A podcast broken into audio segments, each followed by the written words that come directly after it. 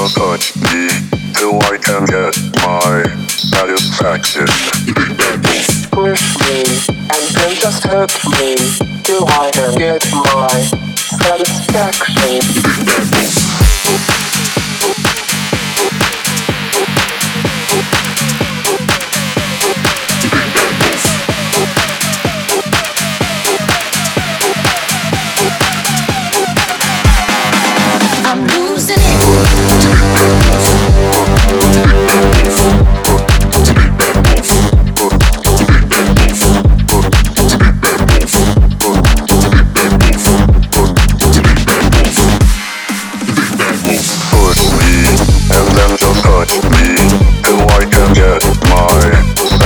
Collective.